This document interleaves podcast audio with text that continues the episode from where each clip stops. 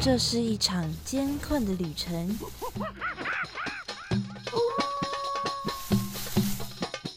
也是一场精彩绝伦的冒险。欢迎进入美好的动物世界，打开你的耳朵，用心感受。嘘，注意听，动物就在你身边。Animals 冒险王。你们准备好了吗？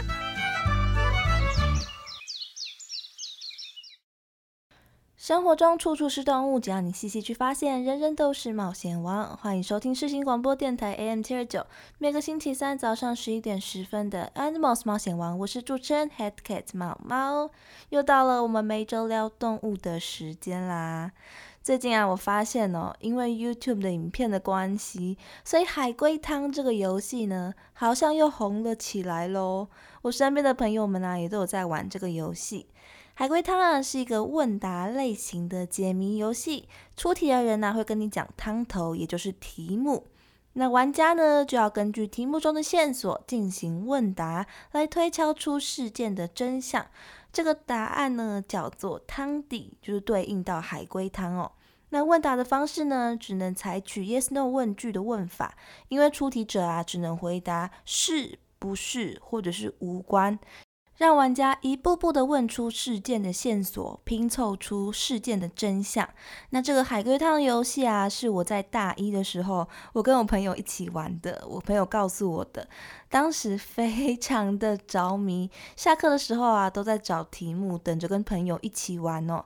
我记得我们之后啊，还有以海龟汤的原型故事当做剧本，做了一出广播剧。有接触过海龟汤的人啊，应该多少都有知道这则代表。海龟汤由来的故事，大家如果有兴趣的话呢，也可以找我来看看哦。或者也可以直接就当做是一道题目哦，找朋友一起玩。这个游戏真的非常有意思。如果下去玩的话呢，相信大家都可以体会到它迷人的解谜魅力哦。你会发现自己的想象力是多么的惊人。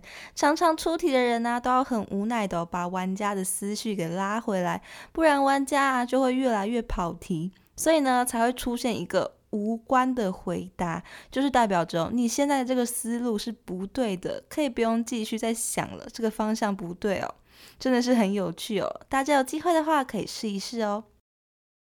那么今天的 Animals 冒险王呢，就是要跟大家介绍海龟。在台湾呢，我们很常可以听见绿蜥龟的消息，绿蜥龟啊，确实也在台湾的海域附近很常见的海龟，它是保育类的动物哦。而五月的二十三号啊，是世界海龟日。这个节日成立的时间呢，没有很久哦，在两千年的时候，由美国龟救援组织所发起的，目的啊，就是为了要呼吁民众从生活当中减少使用塑胶制品，不要乱丢垃圾或者是破坏栖息地等等的行为哦，唤醒全球保护海龟的意识。全世界啊，总共有七种海龟。那么今天呢，就跟着猫猫一起来认识认识这些可爱的海龟们吧。马上来进入第一个单元——动物大百科。哇，那里有好多动物啊！真的哎，可是我一个都不认识哎。哎，有一只动物朝我们走过来了，该怎么办呢？别担心，看我的法宝！快点告诉我们吧，动物大百科。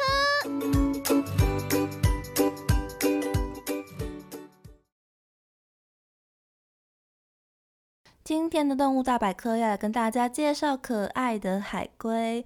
不知道大家有没有认真看过海龟的样子哦？海龟的眼睛很大，而且它们还有一点。半睁半闭的那种感觉哦，眼型呢有点微微的凤眼，我觉得看起来还蛮妩媚的。海龟真的是一种很漂亮的生物哦，它们的脸啊上面都有着鳞片，就像是瓷砖啊拼贴一样哦。而且那些鳞片呢，每一只海龟的样子都不一样哦，所以这些鳞片呢也有着海龟身份标识一样的功能。海龟为了能够游泳啊，所演化出来像是船桨一样的四肢，让它们呢可以在海里面悠哉的划水。但是这个大大的四肢哦，却让海龟没有办法像陆龟一样缩进壳里面。但是陆龟啊，之所以要缩进壳里，大部分呢都是因为它们在陆地的时候行动太缓慢的关系。虽然行动缓慢哦，也是因为它们受到重重的壳害的啦，让重重的壳呢让它们的速度没有办法很快。但是它们的壳呢也避免乌龟受到直接的伤害，所以我们一般说的缩头乌龟啊，指的呢都会是陆地上的乌龟。海龟是没有办法把头跟四肢缩进它们的壳合理的哦。但是也不是全部的陆龟啊都可以缩壳的，有一些特定的种类呢也是不能缩壳的哦。虽然我们平常啊都认为说乌龟的壳啊就是为了要保护乌龟才存在的，感觉就跟瓜牛的壳一样哦，是另外分泌物质打造出来的壳，破掉的话呢自己会修复。我以前也一直以为哦，乌龟是把自己呢放进壳里的，像寄居蟹把自己放进贝壳那种感觉。而且有些卡通啊也会有乌龟脱壳又把壳穿回来的画面，感觉就像是乌龟啊把壳当衣服在穿。但是美国的丹佛自然科学博物馆的古生物学博士莱森呢，跟他的研究团队就发现说，乌龟的壳啊，其实并不是保护它们的盔甲，而是为了帮助它们挖洞才演化出来的哦。考古学家们呐，在南非的海岸边发现了手掌大小的生物，这个生物啊。出现在两亿六千万年前，比恐龙出现的时间还要早哦。它们看起来啊，就像是身体很胖，然后手脚很短的蜥蜴哦。那把这个生物翻过来一看，就会发现它们的身体啊，之所以看起来这么的宽，是因为它们的肋骨也特别的宽、特别的平的缘故。看起来呢，就像是只有半只龟壳的乌龟。这个像是龟又像是蜥蜴的古代生物，事实上就是目前我们发现到的最早的乌龟，叫做正南龟。那个南呢是南方的南哦。而根据这个正南龟的样子哦，古生物学博士莱森就觉得说，正南龟身上的龟壳啊，并不是为了要防卫，不是要保护它的，而是为了要拿来挖洞的。正南龟会用底部宽宽的壳啊，把自己牢牢的固定在地上，然后再用四肢呢开始挖土。所以在演化出现在这样全方位的包起来的龟壳之前呢，这个半龟壳啊是为了挖洞才存在的哦。而这个半龟壳啊是肋骨所演化出来的。现在乌龟的龟壳啊，其实也是它们的肋骨所演化出来的哦。龟壳啊是属于活性组织，就最外面的一层呢是没有神经的角质层，角质层啊只有薄薄的一层，在角质层底下就是乌龟的骨质层，再往下面呢就是乌龟的内膜层，上面布满了乌龟的神经啊跟血管，紧贴着乌龟的内脏哦，所以其实我们就算只是轻轻的摸着乌龟的龟壳，乌龟啊也是会有感觉的哦。因为底下的神经啊会感觉得到，所以像浦岛太郎里面呢有出现小孩子用石头啊丢海龟，或者是用脚踢海龟这样的行为，都会给海龟带来很大的疼痛感。乌龟的龟壳啊，相当于是我们的胸部跟背部，是它们身体的一部分哦。所以对待乌龟的时候啊，我们也要轻轻的对待它们，不然它们可是会很痛的。海龟啊，虽然在陆地上爬行的时候呢，感觉也是相当的笨拙的，但是海龟在水里面其实是很灵活的哦。海龟在海里面啊，最大的天敌就是虎鲨。我们之前介绍鲨鱼的时候，有特别说过，虎鲨它什么都吃，它们有着强大的牙齿，可以把海龟的壳呢轻易的咬穿。它们会趁着海龟到海面换气的时候攻击它们。而如果是健康的海龟的话呢，其实海龟啊是有能力可以躲开虎鲨的攻击的。大部分呢会被击倒的海龟呢，通常都是受伤了或者是生病的海龟。而虎鲨啊把这些生病的海龟给猎捕掉的话，其实啊也是变相的在帮忙海龟哦进行一个防疫的工作，就跟现在我们要防疫一样啊。捕杀呢，就是帮忙把生病的海龟给检查出来的这个角色，让生病的海龟啊不会接触到健康的海龟，避免呢把疾病传染出去。所以很多大自然的举动哦，都可以看出这是环环相关的。很多事情的背后呢，都会有一些意义在哦，这也是自然神奇的地方。那么海龟啊，一生中大部分的时间呢，其实啊都是独自一只龟啊在海里面度过的。所以像是《海底总动员》那样看到一整群老海龟啊、小海龟团聚在一起的状况呢。基本上是不会发生的，而且海龟啊产完卵之后呢就会离开了，所以小海龟啊是不会见到自己的父母的哦。那么虽然海龟啊在大部分的时间都是独行侠，但是有一种时候呢，它们就会团聚在一起，就是繁殖季的时候。在繁殖季的时候啊，几百只海龟哦会聚在一起，跟很多动物一样，雄海龟呢也会打架来争取交配权。雄海龟啊会附在雌海龟的壳上面进行交配，它们的前肢呢会紧紧的攀附住雌海龟的龟壳，而这个时候啊，可能就会面临一个状况，有点像是海马一样哦，其他的竞争者呢不会离开，反而啊会虎视眈眈的围在旁边，他们会去咬雄海龟的肉，攻击雄海龟。试图哦要把熊海龟给逼走，但是熊海龟也不会那么轻易放弃，所以他们就会互相僵持在海里面争斗。这个时候啊，就苦了雌海龟，因为海龟虽然可以长时间的在海底里面憋气，但是它们还是需要到海面换气的。被雄海龟抱住的雌海龟啊，这个时候被竞争对手给压制在海底，没有办法浮出水面。海龟受到压力，几分钟之后就很有可能会因此而溺死。所以雌海龟啊，在繁殖季的时候是相当危险的。如果度过这段危险致命的交配期，接着到来的就是繁殖季了。到了要产卵的时候呢，雌海龟啊就会爬到沙滩上面。海龟啊，有一个海上航海家的称号，因为海龟它们呐，不但会在世界各大洋进行回游，而且它们要生产的时候呢，还会回到它们出生的那片沙滩生产哦。海龟它们可以感应到地磁。它们的脑袋中含有磁铁矿颗粒，磁铁矿啊可以帮助海龟判断地磁的方向，相当于啊内建了一个指南针。海龟在刚刚孵化的时候呢，脑中啊就会记住它们出生地的磁场，所以它们长大之后就可以顺利的从脑中的磁场地图找到它们出生的地方。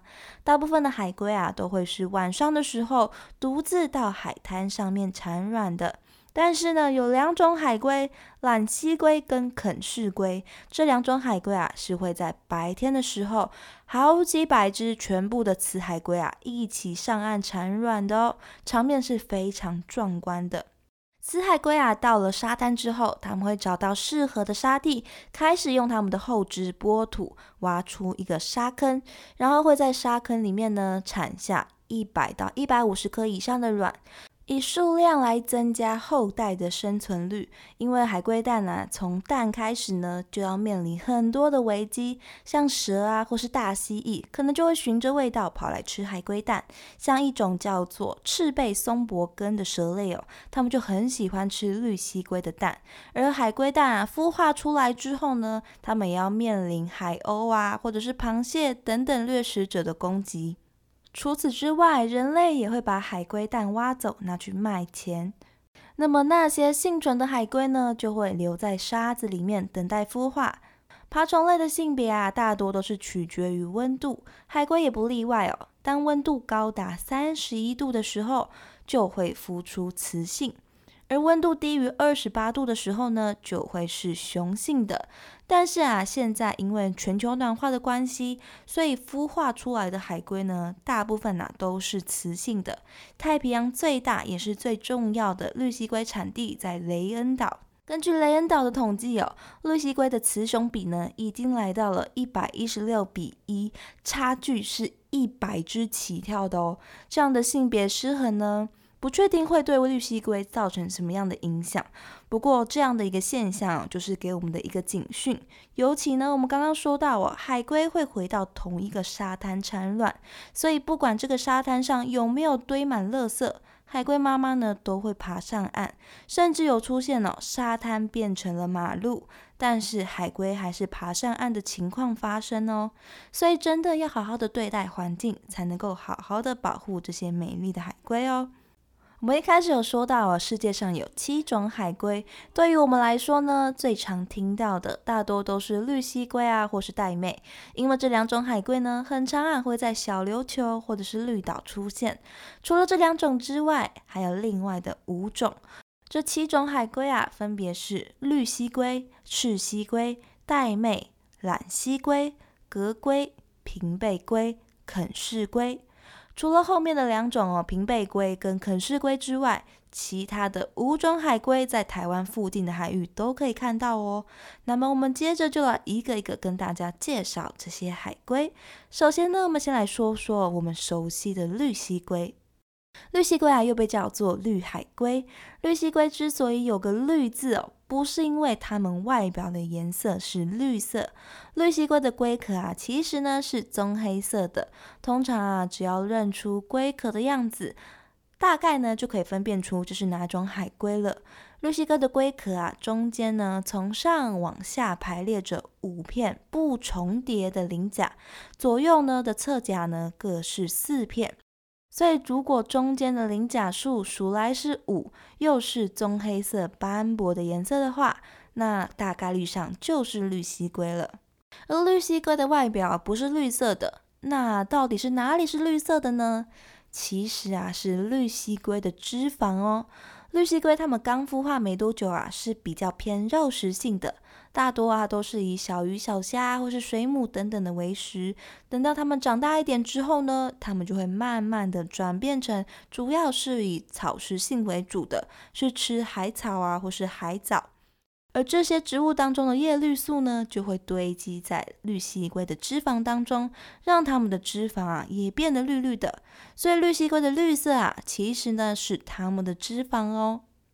绿蜥龟分布在世界各大洋的温带或到热带的近海海域，也是会在台湾的蓝屿啊等等的岛屿产卵的海龟。绿蜥龟现在是濒危的物种哦，在台湾呢也是保育类的海龟。如果我们有幸可以见到它们，那么真的是很幸运哦。介绍完了绿蜥龟，接着我们来介绍一样有在台湾的海域出没的赤蜥龟。赤蜥龟啊，跟绿蜥龟不一样哦。赤蜥龟的赤红色呢，是真的反映到它们的外表上的。它们的龟壳啊，或者是身上的鳞片呢，都是红棕色的，所以呢，它也叫做红海龟。赤蜥龟啊，它的身形啊，比绿蜥龟大很多，是七种海龟当中第二大只的，所以它的龟壳呢，也比绿蜥龟还要大。除了外表的颜色之外，赤蜥龟的龟壳鳞甲。左中右数起来呢，都是五片，而且比起眼神温和的绿蜥龟，赤蜥龟的眼神啊，看起来呢就比较凶狠哦。而且它的头呢，看起来也比较大，所以呢有大头龟的别称。赤蜥龟的嘴巴啊非常有力量，可以很轻易的呢咬碎螃蟹的外壳，所以赤蜥龟主要呢也是以贝壳啊、螃蟹、虾子、海胆、海星等等的生物为食哦，食性是非常杂的。赤蜥龟在台湾呢还有其他的俗称哦，有渔民呢会把它们叫做日头龟或者是八卦龟，还有火龟。因为传说中啊，如果把赤蜥龟捕来吃的话，家里啊就会发生火灾，所以赤蜥龟呢，在台湾呢，也因为传说避免了被猎捕的命运。当然啊，他们也是不能捕抓的啦。赤蜥龟呢，现在的保护状态是易危的等级。接着我们来介绍另外一种，也是蜥龟哦，它是懒蜥龟。懒蜥龟的懒呢是橄榄的懒，因为它们的颜色呢就是橄榄灰色或者是灰黑色的。虽然说它们跟赤蜥龟啊、跟绿蜥龟呢都是以蜥龟来结尾的，但是真正属于蜥龟属的只有赤蜥龟而已哦。蓝蜥龟啊又叫做基赖利海龟、丽龟或者是太平洋丽龟，这个丽呢是美丽的丽。它是海龟当中哦体型最小的海龟，成体的背甲大概只有五十到七十公分而已。它们的背甲形状啊，就像是一颗大大的橄榄，也有人说会像是星星一样。蓝蜥龟啊，一样是肉食性的海龟，分布在热带、亚热带的海域。今年三月的时候啊，根据印度的报道，在印度奥里萨邦其中一个海岸呢，是懒蜥龟们产卵的海岸。前面呢，我们有说过，懒蜥龟它们比较特别，是在白天的时候，成千上万只一起登陆生产。但是现在呢，因为人类啊在海边活动很频繁，导致很多动物呢都改变了它们的习性，懒蜥龟也因此做了改变。他们开始在晚上生产，直到今年，因为疫情的关系，印度下令不能外出。因为少了人类的干扰，蓝蜥龟们啊，竟然呢又回到了他们原本白天生产的作息。可见我们的干扰哦，对于动物来说影响有多么大了。蓝蜥龟啊，目前是易危的物种。蓝蜥龟呢是最小的海龟，那么最大的海龟呢就是革龟。革龟身为最大的海龟哦，它成年之后的背甲最长呢可以长到两百五十公分左右哦，比一个人呢还要高很多，哦是龟鳖动物中的超级巨无霸。能够长到那么大，也是因为革龟跟其他六种的海龟呢都不太一样。其他的海龟啊，都是属于硬壳龟科的，而革龟呢，是自己属于革龟科。这两科的差别呢，在于革龟它没有坚硬的骨板，它不像其他海龟一样哦，有坚毅的外壳，体内的骨板呢退化，龟壳呢反而是由数百块的小骨板跟一条条鳞脊所构成的，所以呢，革龟的外壳啊。也长得非常的特别，它的外形呢，形状像是杨桃一样哦，所以呢又被称作杨桃龟。全身都是黑色的，上面有着白色的斑点，而它的龟壳啊，不像是一般的龟壳一样是呈现瓦片状的，它真的像是杨桃一样哦，表面是很平滑的。但是啊，在龟壳上面有突出的棱极线，就像是杨桃突出的那个角一样哦。所以革龟啊也被叫做棱皮龟。这大概是所有的海龟里面呢最不容易认错的海龟了，因为它真的长得很特别。也因为啊它的特别，没有了骨板，革龟呢生长起来更加的没有限制。所以呢，它才能长成这样巨无霸的体型。它的前肢很长哦，可以超过一公尺，游泳能力呢也非常的强大。回游到高纬度的寒冷海域呢，也完全没有问题。而且格龟啊，在低温水域中呢，也有着利用特殊的调节体温机制。它们也有着跟海豹一样的皮下脂肪，可以让它们呢保持很高的体温，才能够游到这么高纬度、寒冷寒冷的海域。哥龟因为龟壳啊不是硬骨板的缘故，身体啊可以承受更大的水压，它们也可以潜到很深的海底，它们可以潜到海下一千公尺深哦。而它们的眼窝啊，也因为要承受水压，所以变成了轮廓很深、很深邃的模样。不同于其他爱吃螃蟹啊、贝壳啊，或者是海藻的海龟们，哥龟啊是以水母当做主食的哦。谁能够想到这样的大海龟喜欢吃的居然是软软的水母呢？这大概也是所谓的反差萌吧。也因为水母的热量实在是很低哦，它大部分吃进去的呢都是水分。所以格龟需要不断不断的进食，可能也就是因为啊吃水母的原因，格龟最大的死亡原因啊，除了人类的猎捕之外，就是误食垃圾袋了。因为垃圾袋啊在海里漂流的样子呢，跟水母很像，没有舌头的海龟哦是吃不出来这是不能吃的东西，所以才会在身体里面呢累积大量的塑胶制品。革龟的数量不断的在下降，它目前呢是极度濒危的物种。希望现在我们还来得及哦，开始整理我们周围的海洋环境，让革龟可以减少伤害。而革龟啊，也是其中一种会在台湾附近海域出现的海龟哦。接下来要介绍的另外一种呢，也是非常常出现在台湾海域的，就是玳瑁。大家都知道，玳瑁的样子就是棕色的斑杂的花色，所以有类似花色的猫呢，才会被叫做玳瑁猫。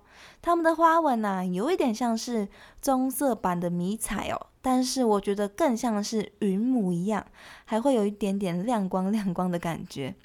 颜色呢是所有海龟当中最丰富的。但是玳瑁啊，其实很常跟绿蜥龟搞错哦，因为绿蜥龟的龟壳上面呢也有放射状的斑杂花纹，而且它们的龟壳的鳞甲数都一样，都是四五四，所以属鳞甲的数量是分辨不出来的。但是啊，看它们的龟壳还是可以看出端倪的哦。绿蜥龟的鳞甲是紧密的相连在一起的。但是玳瑁的鳞甲呢，像是瓦片一样，是层层堆叠的，而且边缘呢还会收成尖锐的尖端，看起来如果割到的话会很痛。不过这个堆叠起来的鳞甲呢，也会随着时间哦被磨平，所以只有年老之前的玳瑁啊，可以使用龟壳的鳞甲来判断。如果不能用鳞甲来判断，我们还可以透过它们两个的眼前鳞来分辨。眼前鳞啊，就是海龟它们两只眼睛中间的鳞片。绿蜥龟的眼前鳞啊只有一对，但是玳妹的有两对哦。这个就是可以终身分辨的一个标志了。但是也要我们可以观察得到它们的头部啦。玳妹啊，它的头部呢比较小。而且它的喙部啊尖尖的，就像是老鹰的嘴巴一样，所以玳瑁啊又有一个别称叫做鹰嘴龟。它们分布在珊瑚礁的浅水海域，主要呢是以吃海藻啊或者是海草、海绵为食的。海绵的主要成分呢是二氧化锡，也就是玻璃的主要成分哦。所以说玳瑁也相当于在吃玻璃了，而它呢也是唯一一个可以消化玻璃的海龟哦。当然啦，它也会吃海胆啊等等的无脊椎动物。玳妹啊会把吃下去的食物的毒性累积在身体里面，所以玳妹可以说是最毒的海龟了。曾经啊有人就是吃了玳妹之后哦中了龟毒。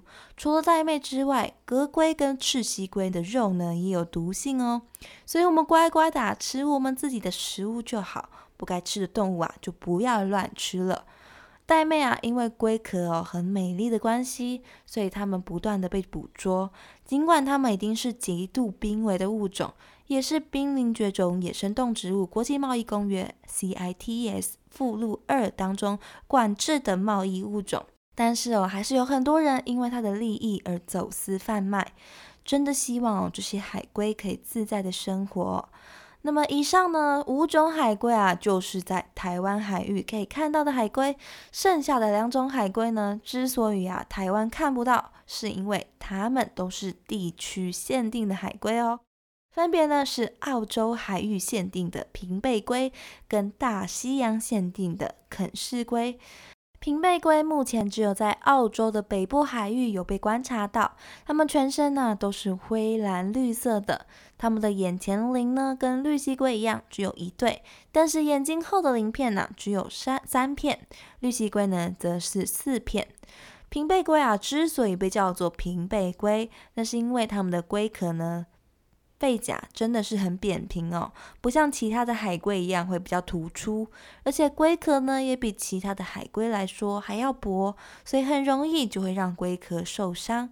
平龟平背龟啊，目前在 IUCN 的资料库上是数据不足的情况哦，但是呢，在澳洲政府来说呢是易为的状况，他们现在还正在受着澳洲政府跟其他组织保护着，希望平背龟呢可以继续这样受到保护。那另外一种呢，大西洋热带或者是亚热带地区限定的海龟是肯氏龟，又叫做肯普氏龟或者是大西洋丽龟，因为它跟蓝蜥龟一样哦，都是属于丽龟属的，所以有着丽龟的称号。不过一个是太平洋，一个是大西洋，而肯氏龟呢，也跟蓝蜥龟一样，是在白天很多只一起上岸产卵的哦，这大概就是它们丽龟的特色吧。肯氏龟啊，也是蓝灰色的。比较不一样的是呢，它们有着尖尖鸟喙一样的嘴巴，而且肯氏龟的眼前鳞啊是很多很多片，没有固定的对数的。肯氏龟啊是极度濒危的物种，它们也是命运很坎坷的海龟哦。